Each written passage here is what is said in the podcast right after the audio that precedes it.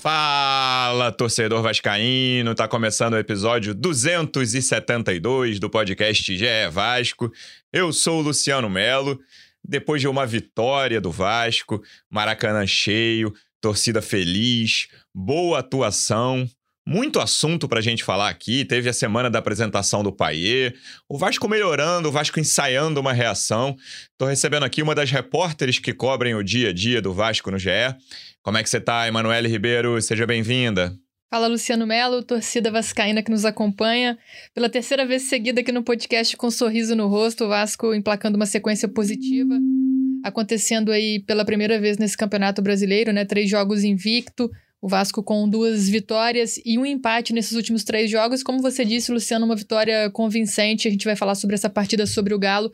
Acho que, se não a melhor, uma das melhores atuações do Vasco nesse campeonato brasileiro. Vitória por 1 a 0 mas que, que poderia até ter sido por um placar maior, né?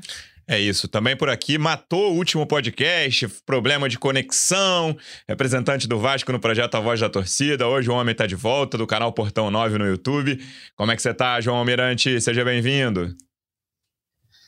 Fala Luciano, fala Manu. Primeiro, desculpa aí pela ausência no último podcast. Tive problemas com a internet lá na casa do meu amigo Felipe Tiru, em São Paulo. Fui a Bragança Paulista. Já aviso aqui de antemão que estarei no Allianz no domingo que vem para acompanhar o Vasco. Vamos aí agora até o fim. E estou esperançoso, né? Se há poucas semanas atrás era um cenário de terra arrasada, né, em que a gente olhava a tabela do campeonato e tinha muita dificuldade de ver o Vasco é, conquistando qualquer ponto, né? qualquer adversário é, despertava grande temor em nós.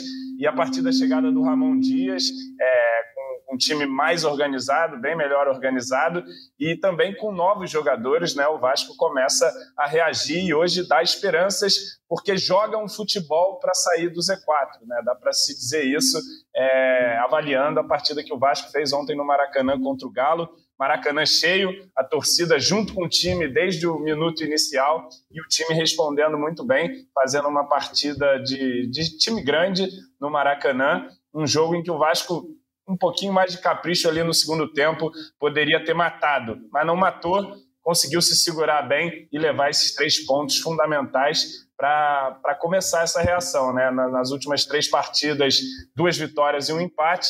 Agora vamos para São Paulo tentar buscar pontos lá no Allianz, quem sabe contra um time, time misto aí do Palmeiras, né? que vai ter jogos de Libertadores. É, o Vasco vai enfrentar o Palmeiras entre os dois jogos das quartas de final do, da Libertadores. O Palmeiras enfrenta o Deportivo Pereira da Colômbia. Mas voltando para ontem, Manu, você falou uma das melhores. Na minha opinião, foi a melhor atuação do Vasco no campeonato. Acho que no primeiro turno, os dois melhores jogos foram os dois primeiros, exatamente contra Galo e Palmeiras, a vitória sobre o Galo lá e o empate com o Palmeiras aqui. Mas eu acho que a atuação do Léo Jardim, vamos ficar aqui no jogo do, nos dois jogos do Galo, ajuda a explicar por que ontem foi, na minha opinião, tão melhor do que aquela primeira rodada 2 a 1 lá no Mineirão. O Léo Jardim no Mineirão fez, sei lá, seis grandes defesas. É, foi impressionante a atuação do Léo Jardim naquela partida. Um sufoco. O Vasco, a partir dos 35, 40 do primeiro tempo, tomou um amasso no Mineirão, não conseguia sair, não conseguia chegar perto da área do, do Galo. Chegou duas vezes com um gol no início, teve mais uma chance do PEC ali aos 20, 25 do primeiro tempo. E depois não se aproximou.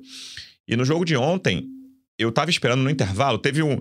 Acho que o momento de maior pressão do Galo foi ali no miolo do primeiro tempo. O Galo conseguiu a, a, amassar o Vasco e teve um, é um momento que até a torcida vibra no Maracanã. Quando o time sai, assim. O Zé Gabriel é um que puxa, fica puxa, levando o time para frente depois de um bicão que o Vasco dá para frente. A bola, se eu não me engano, vai lá no Everson, no goleiro, e o, o Zé Gabriel e o Medel, mas principalmente o Zé Gabriel naquele momento, chamam o time e o time sobe uns 10 metros ali a última linha, a torcida vibra e o, e o time consegue sair daquela pressão depois de uns 4, 5 minutos do Galo ali. E no intervalo eu tava imaginando assim, cara, vai ser um amasso do Galo esse segundo tempo, que o Vasco vai tentar se segurar. E não aconteceu nem perto disso. As melhores chances do segundo tempo foram do Vasco, né? O Peck que foi puxado e o Vegete que escorregou ali na, na hora da finalização. A melhor chance do Galo no segundo tempo foi no primeiro minuto, né? Aquela bola que o Prachetes perde. Eu acho que foi falta nele. Mas é, é, o, é o Hulk de frente pro gol, né? E aí o Léo Jardim faz uma das boas defesas dele.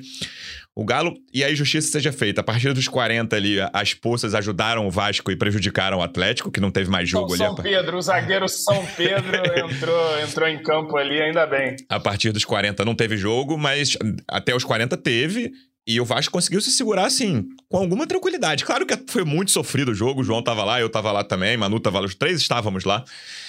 E foi muito sofrimento no jogo. Mas se você olhar depois com calma, assim, você vai falar, cara, nem, nem teve tanta razão assim, sabe? O Vasco conseguiu controlar o Atlético muito bem, o Atlético com os deméritos dele lá, mas aí eu tenho o GE Atlético Mineiro para quem você para quem quiser ouvir os deméritos do Galo. E na minha opinião, mais essa boa atuação, e para mim a melhor atuação no campeonato, parte dessa nova espinha dorsal que o Vasco tem, né? Uma espinha dorsal que acabou de chegar. Já é o terceiro episódio que a gente fala de Medel, Paulinho e Verrete. E ontem eu acho que tem que acrescentar o Praxedes nisso. O Praxedes não jogou contra o Bragantino. Fez uma atuação que eu achei irregular. Até, até agora, assim, eu tinha achado ele irregular. Galera, o, o torcedor médio do Vasco tinha gostado mais do Praxedes do que eu. Mas ontem achei ele muito bem, assim. Mas eu vou botar o trio como espinha dorsal.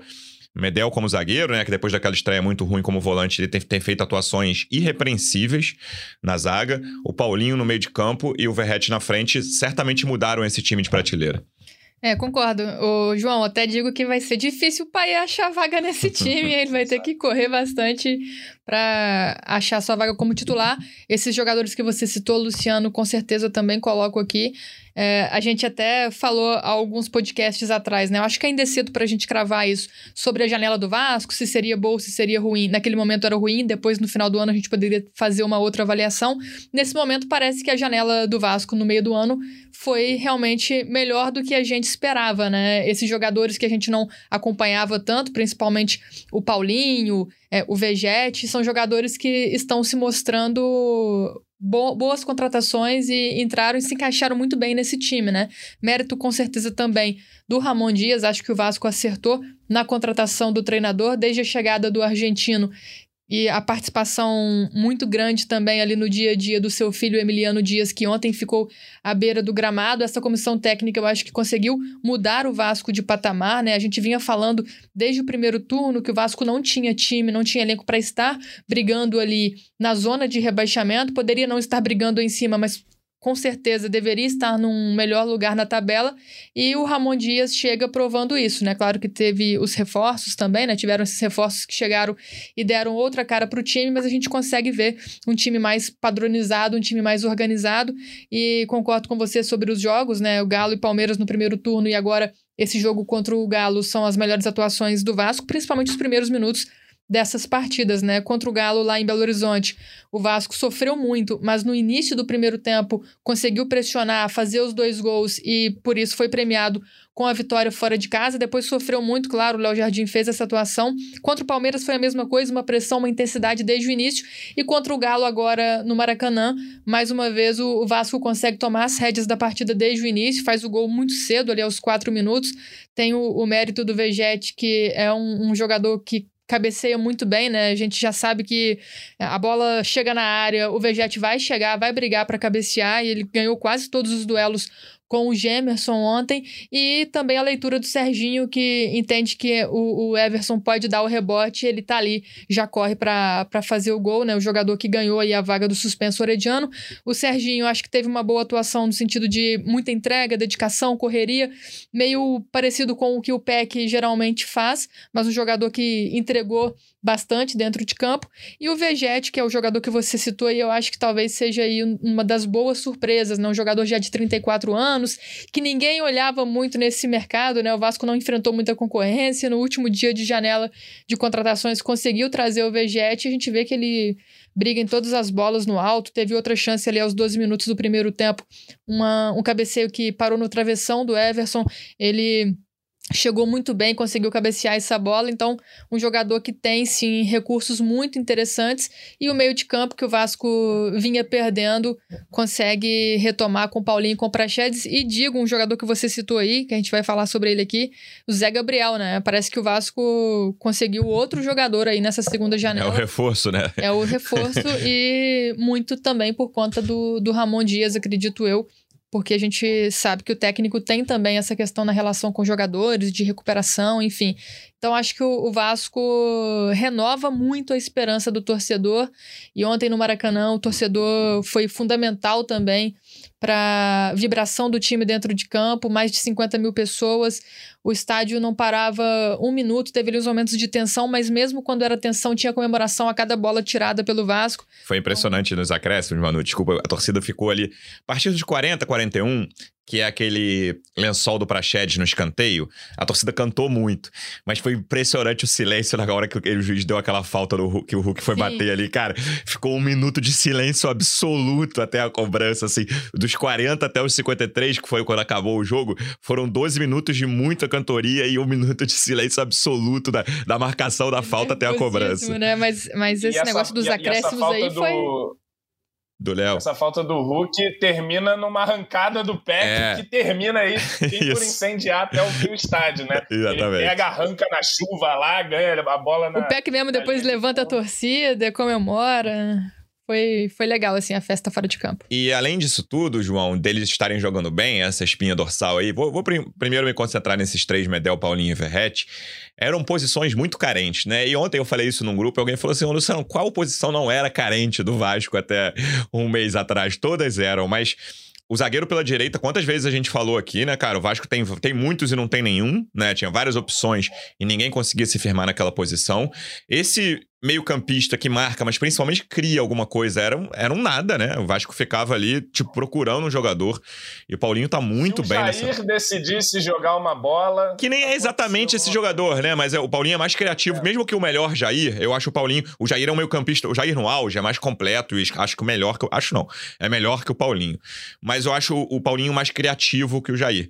E o Verrete, cara eu, durante muito tempo, eu fui nos últimos a soltar a mão do Pedro Raul aqui nesse podcast. Eu defendi o Pedro Raul durante um bom tempo. No fim, eu, eu, eu lembro que eu soltei a mão dele no jogo contra o São Paulo. Ele teve uma atuação medonha lá, lá no Morumbi. Botafogo também. É, Nossa, e Botafogo foi depois. Eu só soltei a mão do Pedro Raul no, no jogo contra o São Paulo. E, mas assim, cada atuação do Verrete me passa a impressão que pô, o Pedro Raul mesmo, quando não tava tão mal, é, é muito grande a diferença, João. É, foi a primeira vez, por motivos óbvios, que eu vi o Verrete no estádio. Cara, faz muita diferença o tanto que ele briga, o tanto que ele incomoda. A Manu comentou do Gemerson, que nem é um mau zagueiro, faz até uma, uma boa temporada no Galo. Já teve fases melhores na vida também, mas faz uma boa temporada. Cara, ele tratou o Gemerson ontem como se fosse um, sei lá, um moleque de 15 anos do Galo que tava no primeiro jogo de profissional dele. Era um adulto contra, né, era um jogador profissional contra um juvenil, cara.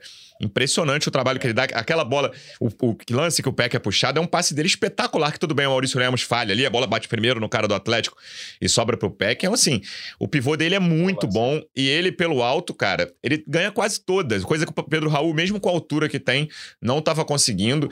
Então, são jogadores, claro que a gente vai esperar, o Medel é o que a gente conhece melhor desses três, né? Um cara com uma carreira longa. O Paulinho e o Verret chegaram aqui muito pouco conhecidos, mas são três jogadores que ocuparam posições absolutamente carentes e têm ajudado demais o Vasco em campo. É, com certeza. A mudança passa, óbvio, pelo Ramon, que, que organizou e deu um pouco mais de confiança para o time, mas passa essencialmente pela chegada desses jogadores aí que você é, bem coloca como espinha dorsal do time. Né? O Medel, que fez primeiras partidas ali como volante e assustou. Teve um certo comentarista num certo podcast que chegou a duvidar de Gary Medel, você acredita nisso? Um certo voz da torcida. É, é, uma certa voz da torcida, estava brava com o Medel. E aí o, o, Ramon teve a leitura de trazer o Medel é, para a zaga central. E ali, que é a posição que ele vem jogando mais recentemente. ele falou né? na coletiva que era a posição preferida dele, na coletiva de apresentação. Ele falou: ah, eu jogo em qualquer lugar, mas eu prefiro jogar na zaga. É, pois é, e é a posição que ele ocupa no Chile já há muito tempo, é capitão do Chile, inclusive, atualmente. E, e como zagueiro tem se mostrado ali, cara, um jogador realmente de outro nível, né? E, e eu tinha uma certa desconfiança pela altura do Medel, né? Sim. Acredito que ele ainda vai, vai sofrer em alguns momentos, em alguns tipos de lance, mas ele tem um posicionamento muito bom, uma leitura de jogo muito boa, e ele fez o Léo crescer muito também, né? O Léo não vinha fazendo grandes partidas e passou a fazer também grandes partidas o Léo, sem aquele protagonismo de antes, mas sendo um cara também muito importante na dupla. O Paulinho é um, é um, é um tipo de meia que a gente não tinha muito tempo, assim, um cara que, que pega a bola, vira para frente, carrega, dribla, uhum. acha passe, enfim. É um cara muito inteligente também, é, que uma grata surpresa, né? O, o, adicionaria o Prachedes, que fez um, um, bom jogo. Fez um jogo também, muito bom ontem. E ontem, é, o Ramon já no jogo contra o Bragantino, ele fez questão uhum. de dizer que o Prachedes fez muita falta, Sim. né? que é um elogio ao Prachedes, mas não deixa de ser um recado para os outros também, né?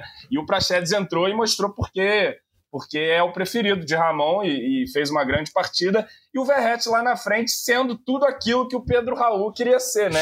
É um cara com um porte físico é, muito interessante e que ganha todas no alto, né? Eu estava vendo os números, de fato, ali, as estatísticas de duelo aéreo. Ele ganha a maioria dos duelos aéreos. É um cara que consegue segurar a bola, consegue fazer o pivô e que dá sempre preocupação para o adversário. Ontem foi fundamental para a marcação do nosso gol, como você disse não tomou conhecimento do Gemerson ali, cabeceou firme, podia ter feito o gol ele mesmo, e ali no rebote o, o Serginho acabou aproveitando, né? O Serginho que, que tinha ficado até de fora de relações aí uhum. em algumas partidas com o Ramon Dias, foi a opção de titular e, e, foi muito bem, cara. Ele foi um cara que, além de fazer o gol, é, contribuiu muito taticamente, né? Conseguindo fazer como você também ressaltou, aquele papel mais ou menos que o PEC faz de, de se entregar muito, de voltar na marcação. Ele conseguiu dar esse gás e, e foi premiado também logo no início com um gol. E esse gol no início ajuda muito o clima claro. né, na torcida e tal. A torcida já vem para o campo, cada bola que o Vasco tira é motivo de uma comemoração, cada ataque que o Vasco dá é motivo da galera inflamar. E foi assim, do início ao fim, a torcida jogando junto com o time e o time mostrando é, não só que está com muita vontade de sair dessa situação, mas mostrando que tem qualidade, tem bola para sair dessa situação. Ontem, diante de um, de, um, de um, dos fortes elencos desse Campeonato Brasileiro, muito embora o trabalho do Filipão seja questionável, o Vasco deu provas aí de que, de que tem força para reagir e que joga futebol para sair desse Z4. E aí, essa, fora essa espinha dorsal, Manu, tem os chamados reforços internos, né? Jogadores que já estavam ali, estão subindo de produção, acho que é bom a gente ter calma com alguns deles. Mas o Zé Gabriel me parece o grande símbolo disso. Ontem voltou a ser um grande jogo do Léo Jardim. Eu nem, não foi um jogo naquele nível do Galo do primeiro turno, por exemplo, mas aquela última defesa no chute de direita do Hulk, até a foto que viralizou do Alexandre Cassiano, repórter do Globo, naquele pasto que virou a pequena área ali do Maracanã. É uma defesa muito difícil, tem aquela na falta também logo antes. Ele, e essa que eu, que eu falei do primeiro lance do primeiro tempo, que é uma, o Hulk chutou mais. Em, é, o Hulk chutou mais em cima dele, esse, ainda bem, porque era, a bola tava. O, Cara, Hulk tava aberto. De, ali. essa, de, é, eu não entendi o que o Hulk fez é. ali. Foi mais falta de mérito do Hulk. Né? É, o Hulk chutou meio em cima é, dele, mas. mas... O, o, último chute foi muito difícil. Muito difícil. O, a bola que o, que o, Jardim pega é muito difícil. Então você tem a volta do Léo Jardim. Eu até citei no, no último episódio aqui que eu achei o segundo tempo dele contra o Bragantino muito nervoso, ele errando muito, muita reposição com o pé, mas gostei bastante dele ontem. E o Zé Gabriel era um jogador quantas vezes descartado, e como o João diz, inclusive em certos podcasts de certos veículos que falam do Vasco aí. E eu tô falando desse aqui mesmo, claro. O Zé Gabriel, gente, eu critiquei quantas vezes aqui, falei que não dava pro Zé Gabriel, que era banco na Série B, ser titular em Série A. Continuo achando que conceitualmente é esquisito e é. continuo achando que o Vasco precisaria, né? mas agora o Paulo Brax já falou que fechou com chave de ouro a janela. Tudo indica que não vai chegar outro jogador. Então, Continuo achando que precisaria ter outro camisa 5. O Vasco não. Contando que o Medel é zagueiro mesmo, não tem outro camisa 5 no elenco. Primeiro volante, o Zé Gabriel é o único, né? Não tem. Você pá. Ah, Matheus vou... Cocão. Tem o, o Cocão, nem sei se é exatamente esse cara de primeiro ali, mas tem o Cocão. E o Zé Gabriel, assim, terceiro bom jogo dele. É, contra, o, contra o Grêmio, achei que foi um jogo regular, mas contra o Bragantino ontem, achei dois bons jogos. É um cara que tá dando conta do recado, errou um passe ali perigoso no jogo. Sempre tem uma, uma coisinha que o Zé Gabriel faz assim que não é muito boa, mas se ele tiver a atuação que ele teve ontem. E aí o próprio Peck é um cara que subiu de produção, e eu acho que o Peck não merecia, naquele momento do Barbieri ali, ter perdido a posição. O Peck é um cara que é o durante muito tempo ele foi o jogador ofensivo mais perigoso do Vasco, né? O Vasco jogando muito mal, tendo resultados muito ruins, ele conseguia criar algum perigo. É que, e ontem. ontem, desculpa o parêntese, Luciano Melo, o PEC, ele. Então, ele, é um ele pacote, pecou, né? É, ainda ele pacote PEC, né? Ontem eu tava no jogo, tinham dois, dois caras na minha frente, separados por uns dois ou três, assim, que um gostava muito do PEC e, e o outro odiava o PEC. E no fim das contas, os dois estavam certos, né? O jogo mostrou que o Peck é bom e ruim ao mesmo tempo. Porque ele chega na cara do gol, tudo bem. Naquele lance ele foi puxado. Ele às vezes chega com um cruzamento simples, ele cruza todo errado, muito forte. É. Mas ele tem uma função ali que não, outro jogador não tem, cara. Nesse elenco. Ah, no mundo ideal o Peck seria titular do Vasco? Não. Mas no Vasco 2023. As opções, né? O, o Peck é titular. Esse é o que o João falou, é o pacote. Mas também é um jogador subindo de produção. E não, não acho que o Peck tenha jogado tão mal esse primeiro turno. Talvez tenha sido até o melhor do Vasco no primeiro turno, que foi horroroso. Mas junto com o Léo Jardim, principalmente com o Zé Gabriel, são jogadores que já estavam lá, estavam muito mal, quase todos, e estão subindo de produção também, o que é fundamental e pode vir a ser fundamental para o Vasco se salvar de um possível rebaixamento. É, o, Zé Gabriel, a gente até falou no último podcast, né, que impressionava todo técnico que chega no Vasco quer dar uma chance para o Zé Gabriel, então alguma coisa ali no dia a dia ele mostra para convencer esses treinadores, né? E até na coletiva do Emiliano Dias, depois do jogo, ele disse que eles queriam sim um volante, um camisa 5, né? Depois que começaram a usar o Medel ali na zaga. Mas temos mas o aí acharam Ele o, fala Cé. o camisa 5 dentro do elenco, né, né João? O Cé e o, o Zé Gabriel. Então isso mostra como que o Zé Gabriel ganhou pontos também com a comissão técnica, né? E é um jogador que, pelo que ele fez nos últimos jogos, está merecendo sim essa vaga. Eu vinha conversando já com pessoas próximas a ele desde o início do ano, né, para entender esse momento dele. Às vezes surgiam alguns boatos de que o Zé Gabriel poderia até sair do Vasco, né, que teria perdido espaço, não continuaria, mas desde sempre todo mundo falava que no dia a dia o trabalho dele era legal, que a, os treinadores conversavam com ele, pediam paciência, que em algum momento ele teria a chance dele, e agora com a chegada do Ramon Dias, que é esse treinador que a gente fala que também trabalha bem fora de campo, né, não só com, com as questões táticas, técnicas, é um jogador que é um treinador que também sabe conversar e sabe recuperar esses jogadores e consegue fazer isso com com o Zé Gabriel. Então acho que por isso o Vasco talvez até tenha dado uma recuada assim na, no mercado, né? A comissão técnica também passou essa, essa avaliação aí para o, o Paulo Brax, diretor esportivo. Porém, ainda tem a questão do lateral direito, a gente vai falar sobre isso aqui, sobre o Gabriel Dias, enfim, o Puma perdendo espaço. Outros jogadores que o, o técnico vai precisar recuperar ainda, então é, não dá para dizer que a janela está totalmente fechada, porque eu, eu acho, na minha avaliação pessoal, que ainda precisa de, de algumas peças hoje, urgentemente, a lateral direita, né? Mas a questão do camisa 5, a questão do zagueiro pela direita, acho que o Ramon Dias encontrou as soluções dentro do elenco, né? E quanto ao Peck, é, há quem odeia, há quem ama, né? Peck é 8 ou 80, mas eu acho que é um jogador muito importante, um jogador que tem sido o mais regular do Vasco na temporada. Não é um jogador tão decisivo, né? Apesar de ser o mais decisivo do Vasco, que mais deu assistência, que mais deu, é, que mais participou de gols aí no Campeonato Brasileiro, mas é um jogador que erra muito, né? Ontem o Vasco poderia ter matado o jogo, como a gente disse aqui, principalmente nessas escapadas do PEC nos contra-ataques, mas ele acabou errando nas decisões, mas de qualquer forma é, é ainda um jogador muito importante que eu acho que merece sim ser titular nesse time do Vasco. É, não tem como fugir do, de PEC titular, na minha opinião. E a Manu falou de posição, João. A lateral direita ontem, né, foi um, um símbolo de, da carência dessa posição ao, ao, longo desse campeonato. Chegou um jogador que jogou Copa do Mundo, né? Jogou assim, esteve na Copa do Mundo do Catar. Todo mundo achou que ele seria tomaria conta da posição. Até aconteceu no Campeonato Carioca. O Puma fez um bom Campeonato Carioca, tomou conta da posição ali. Mas o brasileiro do Puma, se eu falei que o Peck foi o melhor jogador do primeiro turno do Vasco, o Puma é candidatíssimo a pior jogador do Vasco no primeiro turno. E olha que a concorrência é muito braba ali, é muito feroz. O, Puma faz um brasileiro muito fraco. E ontem ficou fora até da relação. Mais uma vez o Robson jogando. E o Robson tem essa questão que ele quase nunca aguenta os 90, né? Ele começa a sentir uhum. cãibras, e nem é lesão, assim. É cansaço e cãibra, quase sempre. Outro que não aguenta 90 é o Verrete, né? Um cara mais velho, ele fica. Ontem, quando ele saiu, ele tava claramente morto ali. Ele entrega muito. 70, 75. É, 70, 75 minutos, mas ele não costuma aguentar os 90. Mas voltando para lateral, Aí tem a volta do Gabriel Dias, que eu achei que fez bons 11 minutos ali, João. Gostei dos 11 minutos dele, tudo bem, né? Uma amostra muito pequena. Mas pro que o Vasco vinha tendo na lateral direita, me parecia um jogador que podia até assumir a titularidade da posição. E aí se machuca de novo, cena muito triste ali, né? Dele chorando. Algo que parece não é tão grave assim, vamos ver. E, e, termina com o Medel, né? Quase fez um terceiro zagueiro ali, com o Rossi voltando muito pra lateral direita naquele e momento. O Maicon Vasco... também entrando. É, o, o Maicon entrou, o Medel foi pro. Mas era basicamente três zagueiros com o Rossi voltando, ficavam Medel e Rossi daquele lado fechando. Então, é um jogo que claramente você olha, o jogador que veio para ser titular não foi nem relacionado. O jogador que está sendo improvisado teve uma boa atuação, não, não comprometeu, né? Nem achei que foi grandes coisas, mas não comprometeu mas não aguenta 90, entra um cara sem jogar um ano.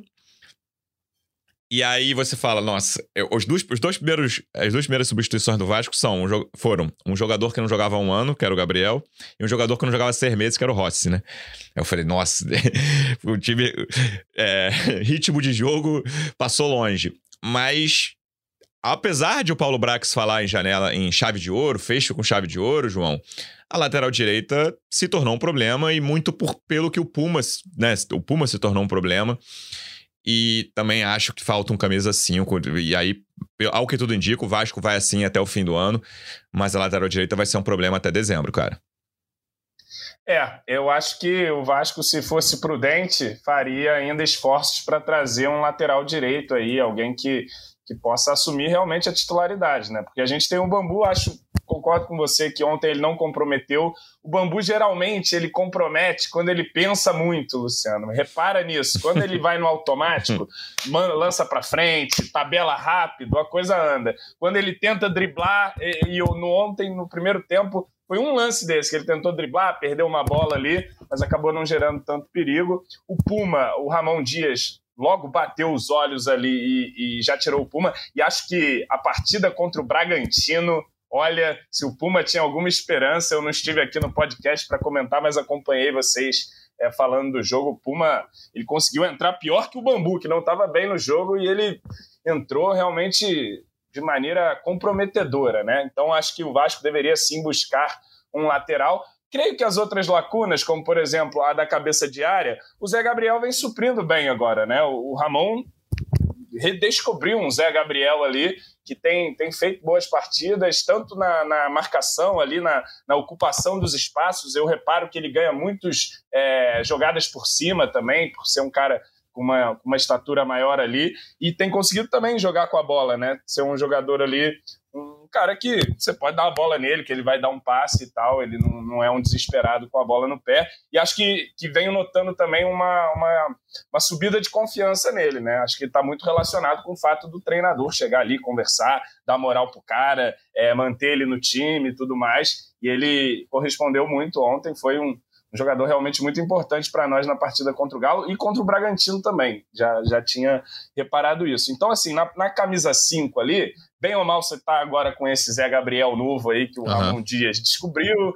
Você tem outros jogadores que eventualmente podem fazer a função ali, o próprio Jair, né, que agora nesse momento está em baixa no elenco, mas é um cara também que pode vir a contribuir nesse segundo turno. Eu espero que ele venha a contribuir nesse segundo turno você vai ter o Cocão, enfim, você vai ter outros jogadores ali. Claro que, que, que nenhum, nem exatamente o Zé Gabriel, por mais da, tenha, esteja fazendo bons jogos, passe uma grande segurança, mas tem. E na lateral direita não tem, né? Porque você Isso. contratou o, o, cara da Copa que não joga, já tá fora. O reserva dele, quando entrou também, a gente sentiu uhum. saudade do, do Puma. E agora estamos de bambu. E sabe, sabe-se lá se o bambu, que tem esse problema físico aí, vai conseguir jogar. Né? Me parece meio temerário o nosso lateral direito ser o bambu no segundo turno até o fim. E, e o Gabriel. Paulo Henrique, que... né? É, ele falou, reserva que fez sentir esse... saudade do Puma. É. Ah, Foi... sim, achei que era o. É, o, o... E que não, não, não tá sendo nem relacionado mais, né?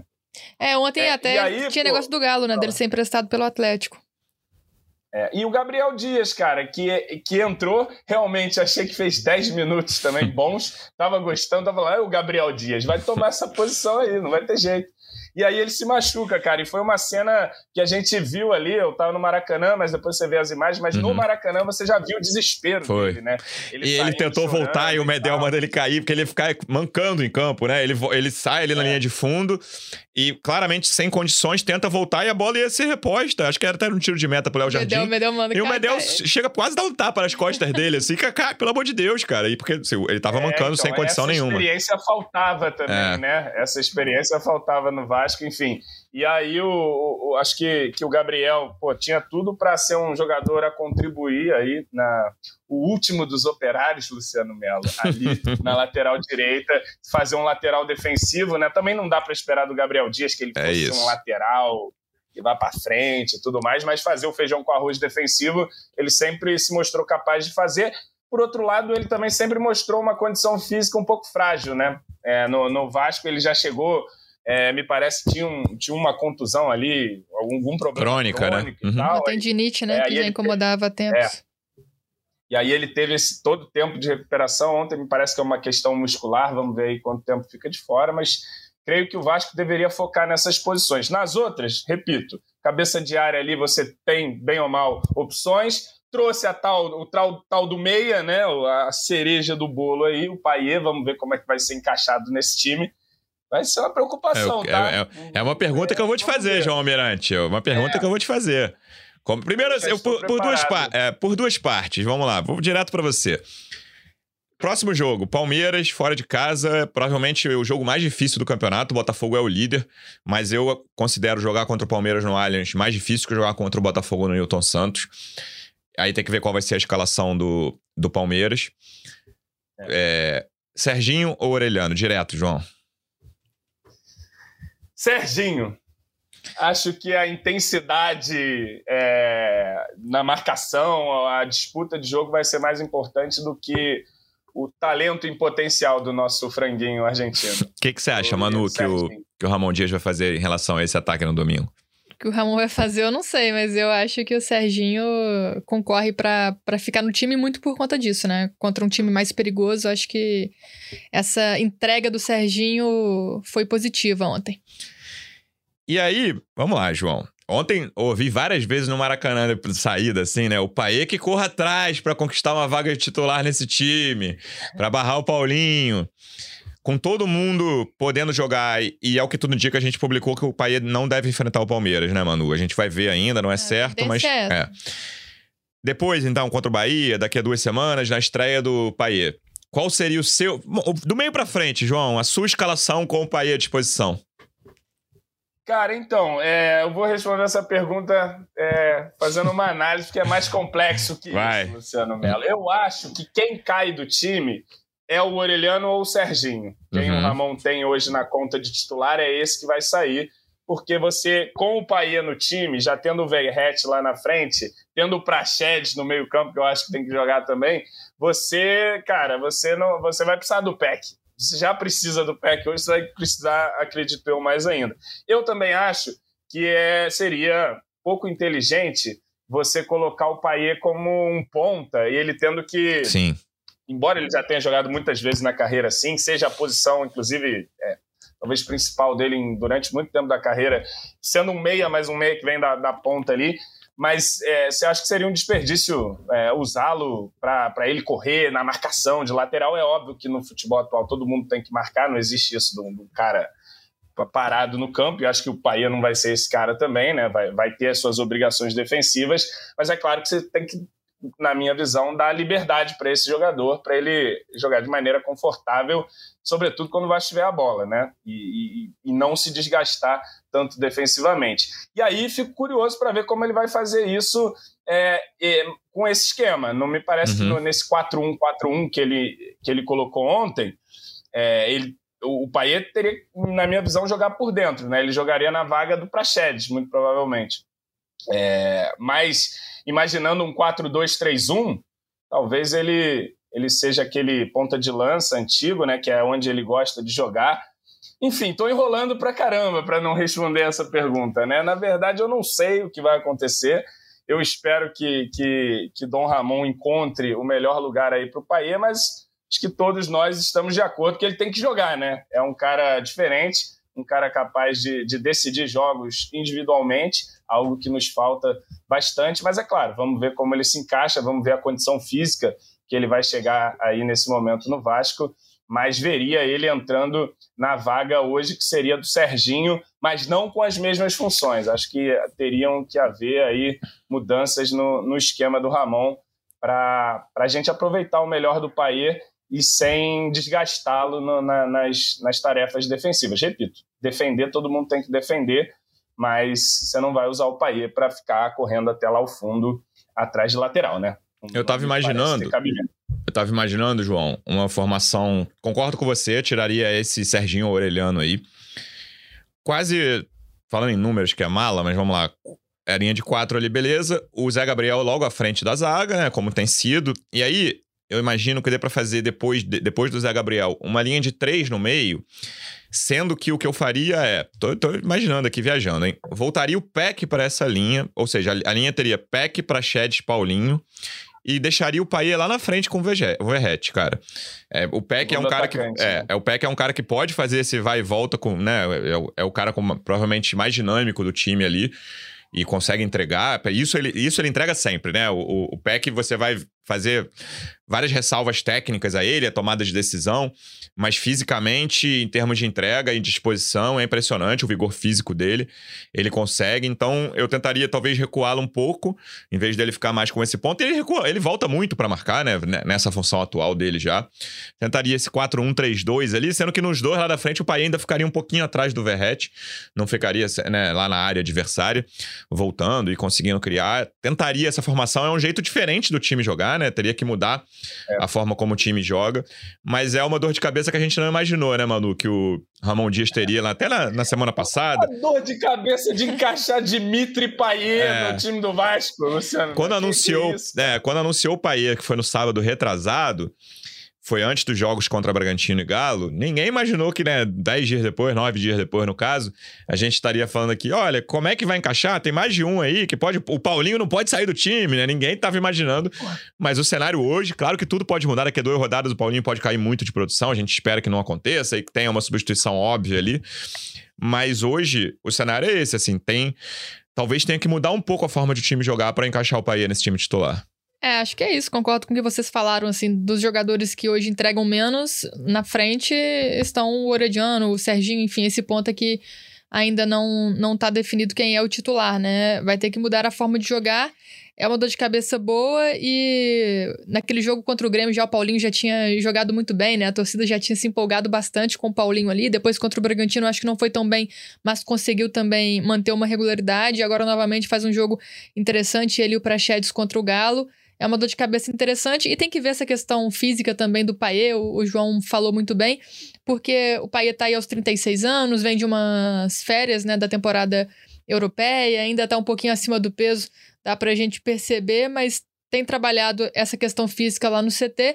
Daqui a pouco começam esses jogos, né? Meio de semana, final de semana, meio de semana, final de semana. Talvez o Paê nem aguente também é, esse calendário aí de fim de ano e o Vasco vai ter que poupar ele um jogo ou outro, aí fica mais fácil também para o Ramon Dias mudar o esquema de acordo com o adversário, né? Mas com certeza é um jogador muito interessante, é, já fez aí seu primeiro treino com um grupo ali, um treino mais leve, todo mundo que treinou com ele, os jogadores falaram que já dá para ver que o, Paier tem uma qualidade diferente, né? Um toque na bola diferenciado, então vai ser um jogador muito importante, né? O Vasco não tem esse jogador que, que pensa, que cria, que constrói, e o Paier mesmo disse que gosta de jogar dessa forma, que quer é, partir para cima, levar o time pro ataque, que ele é um jogador que gosta de participar de gols, então acho que vai ser é, muito interessante ter o Paier nesse time e, por enquanto, não tem vaga pro Orediano, pro Serginho para esse ponta. É, e aí eu quero ir para fora Fala, João. Uma coisa. É, o Vasco, ele não tem muito tempo de errar, né? Uhum. Não é aquela Diria que não assim, tem tempo. Se, se, é, não tem tempo de errar, né? Se a gente encaixa um time e esse time tá fluindo, e aí você tenta mudar muita coisa para encaixar de repente uma peça, isso é bom que dê certo logo, né? Porque não tem muito, ah, não, vamos tentar e vai, vai ter esse custo aqui de cinco rodadas de adaptação. Não, não tem muito espaço. Mas creio que, que o Ramon vai, vai saber utilizar bem o Paier. Ontem na coletiva, é, o Emiliano ele, ele me parece ter passado uma mensagem bem clara de que ninguém joga com o nome no Vasco. Né? Falou que o que determina a escalação é o trabalho, o dia a dia, os treinamentos.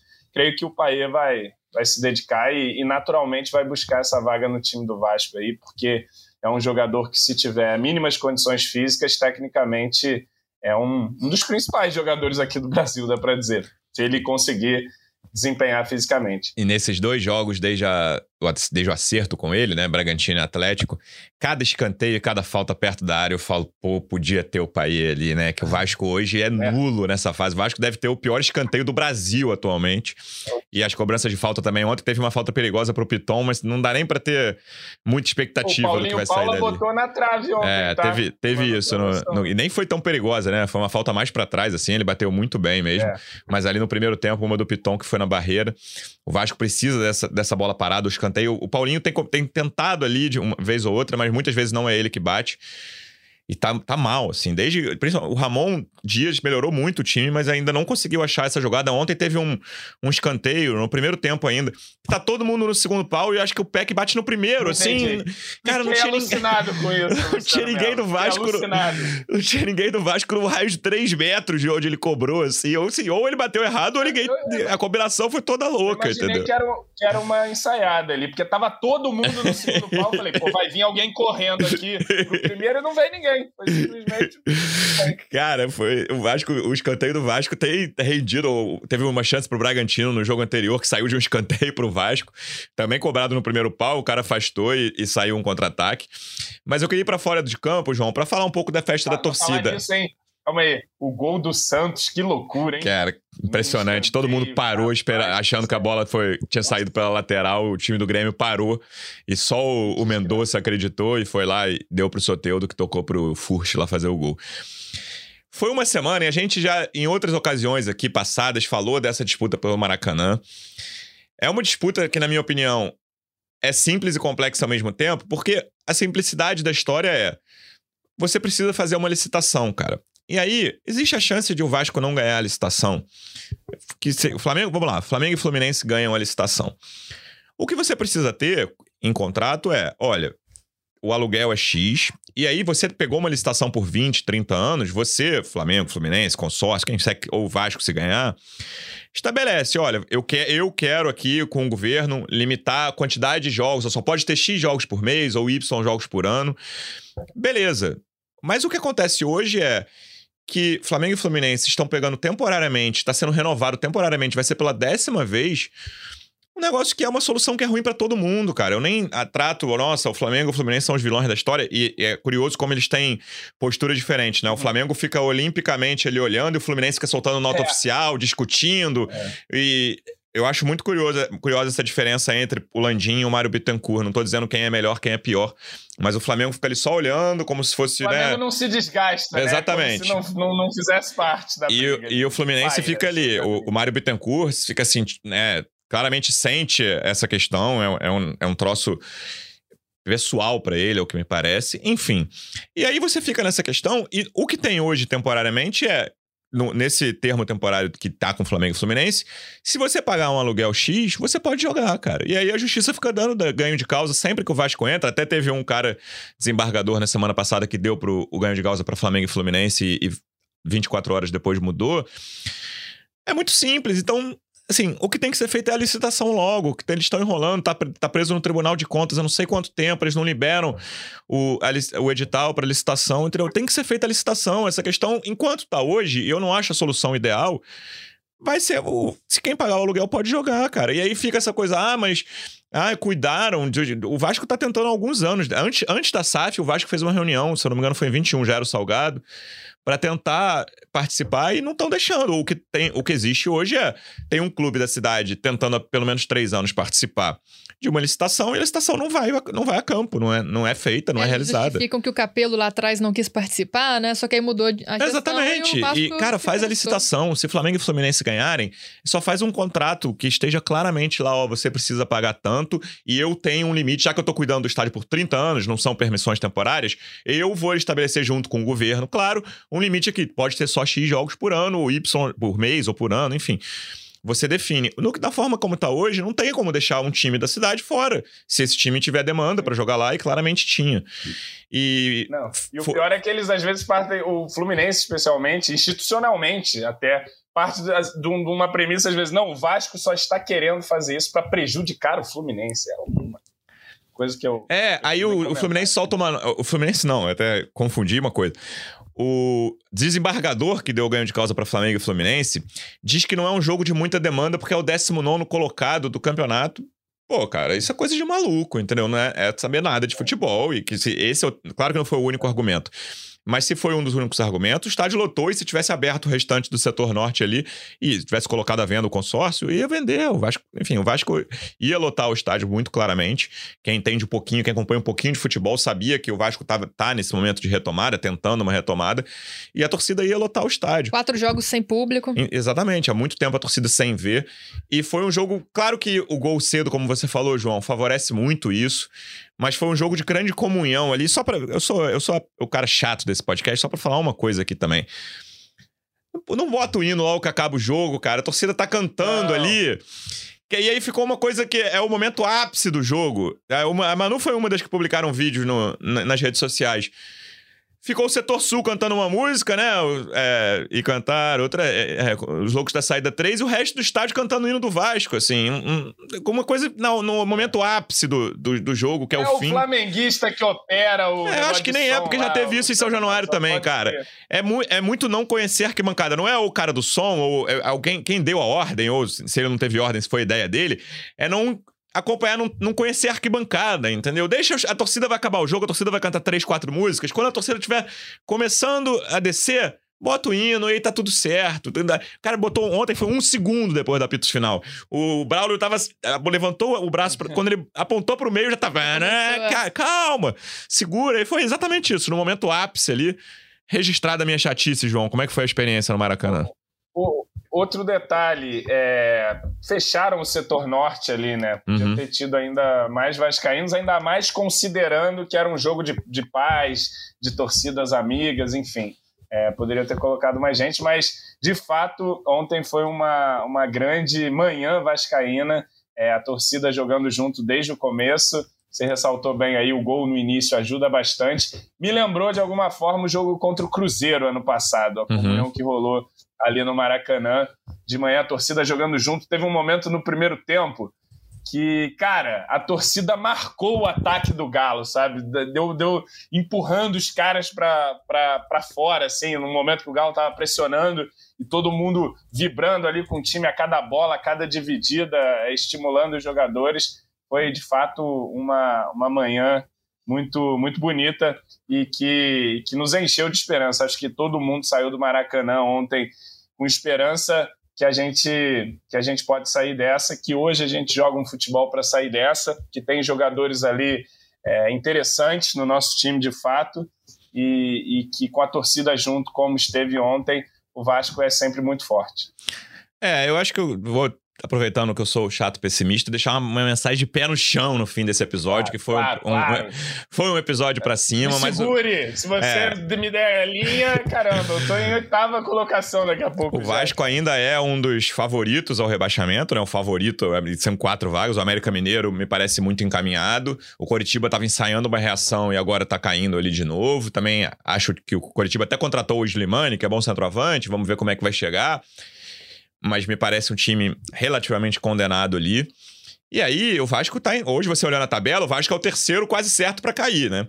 Você, existe uma diferença ali de cinco pontos, mas com o, jogo, o Vasco tem um jogo a menos é, que Santos e Bahia que ganharam na rodada. Futebol, Exatamente. É tem, já, daqui a duas rodadas já tem um Bahia e Vasco fundamental. É um jogo que o Vasco vai precisar ganhar lá. Dois times crescendo, né? O Vasco porque, porque perdeu aqui. Então, é, e, e, é normal, por exemplo, perder pro Palmeiras fora, cara. Se o Vasco perder no domingo, é sem desespero, tá tudo certo. É o jogo que todos os outros 19 times do campeonato olham a tabela e falam assim: Palmeiras no Allianz, derrota, bota lá. Se qualquer pontinho é lucro. Então, sem desespero. Esse jogo cheira um ponto pro Vasco da Gama. Basta que o pontuador Robson Bambu esteja em campo. O senhor tá a par dessa estatística. Sim, né? se ele tá em campo, o Vasco quase sempre. Só pontuou com o Robson Bambu. Então. Escuta aí com os números. É isso. Sem desespero se perder a próxima partida, mas pé no chão. O Vasco ainda tem uma campanha muito ruim, um aproveitamento muito. O Vasco tem hoje um aproveitamento de time rebaixado, não nas últimas três rodadas, mas o Vasco tem 19 pontos. Já foi 19 jogos, já foi metade do campeonato agora, né? Pro Vasco, quase todos os outros times têm 20.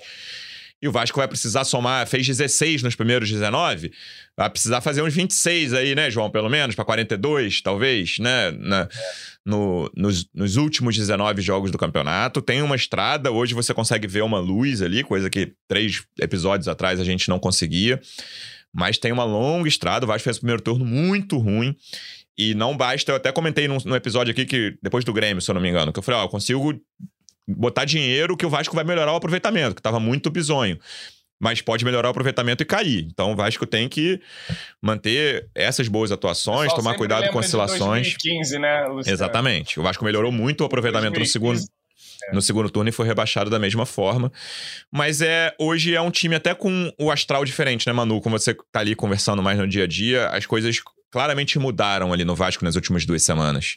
Ah, com certeza. Ontem mesmo, depois do jogo, a gente ali esperando os atletas passarem pela zona mista, já passa um com um, um sorriso a mais, brincando com, com os colegas, né? A gente já vê um ambiente totalmente diferente. Eu acho que esse clima faz eh, total diferença para a retomada do Vasco no Campeonato Brasileiro e a, a bola entrando, as vitórias, os pontos, isso com certeza vai mudar assim, o rumo do Vasco nesse campeonato.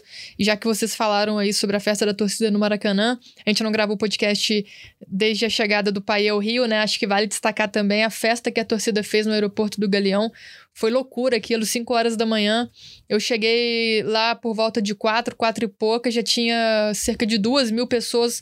Eu demorei 20 minutos de atravessar para atravessar de um lado para o outro, então foi uma festa realmente muito bonita. Eu acho que o Paê já chegou. É, se sentindo amado, se sentindo querido e doido para jogar, né? Tanto que ontem ele tava lá no Maracanã também sofrendo aquela o bola terço que eu, na mão. Aquela bola que o Vegete acerta o travessão e ele leva tá a mão maluco. no rosto. Parece que um torcedor do Vasco comum na arquibancada, né? Então, tipo, a, a, esse negócio da torcida realmente tem sido muito importante. Acho que é o momento de, de, confiar, de acreditar. Como você disse, jogo contra o Palmeiras lá é difícil, mas eu tô com o João, tô sentindo o cheiro de empate fora de casa. E aí, um deixar aqui pra gente tá. Pra, pra quem tá vendo, ouvindo o podcast depois, a gente tá gravando na segunda, dia do aniversário do Vasco, 125 anos. Parabéns ao clube que causa sofrimento, mas causa alegrias também. E a gente vai voltar depois dessa partida contra o Palmeiras, domingo, seis e meia, Allianz Parque. Os dois, meus dois companheiros de bancada previram um ponto. Eu não vou fazer previsões aqui. Acho que é jogo que o normal é perder. Mas quem sabe um ponto, quem sabe três pontos. Manu, obrigado mais uma vez pela presença e a gente volta na próxima. Até a próxima. Valeu, Lu, valeu, João, valeu, torcida vascaína. Até a próxima. Semana que vem eu não vou participar, já adianto que eu vou estar de férias, mas vai ser umas férias curtas, né, pra é, dar uma férias relaxada. De novo, mano? Pô, João. Quatro por ano. Cara. não me pergunta isso, não. Não, mas é só, é só o restinho, só uma semana pra dar aquela relaxada, porque os últimos dias, João, foram tensos, viu? Essa cobertura do Paê, é essas, essas últimas Você rodadas merece. aí. Mas logo eu tô de volta e não deixem o Vasco desanimar, perder o caminho, perder o rumo. Boas férias, Manu. João, obrigado mais uma vez pela presença e até a próxima. É, valeu, Luciano. Valeu, Manu. Saudações vascaínas aí para todos os vascaínos nesse dia de aniversário do nosso amado clube. As coisas vão melhorar e Fim de semana que vem estarei lá no Allianz Parque. O jogo que seria segunda vai ser domingo, melhor para todo mundo. Estaremos lá em São Paulo em mais essa batalha. E, bom, o Atlético deixou seis pontos para nós. Se o Palmeiras nesse campeonato deixar dois pontos para nós, já está firmeza. Mas vamos ver se a gente busca uma vitória lá também. E sobre o Paier, Pô, o homem viveu a experiência vascaína no seu pleno, né? Pô, comemorou gol no início, viu a festa da torcida, aplaudiu o PEC, xingou o PEC, ficou nervoso. Tudo, viveu tudo. Já é um vascaíno nato aí o nosso país. Abraço aí para todo mundo e vamos buscar ponto no Allianz. Vem comigo, gente. Vem comigo, que estaremos partindo sábado de madrugada. Boa viagem, João. Torcedor vascaíno, obrigado mais uma vez pela audiência. Até a próxima. Um abraço. Vai o Juninho na cobrança da falta. Gol! Sabe de quem? Do Vasco! Do Vascão da Gama do gigante da colina. É o GE Vasco.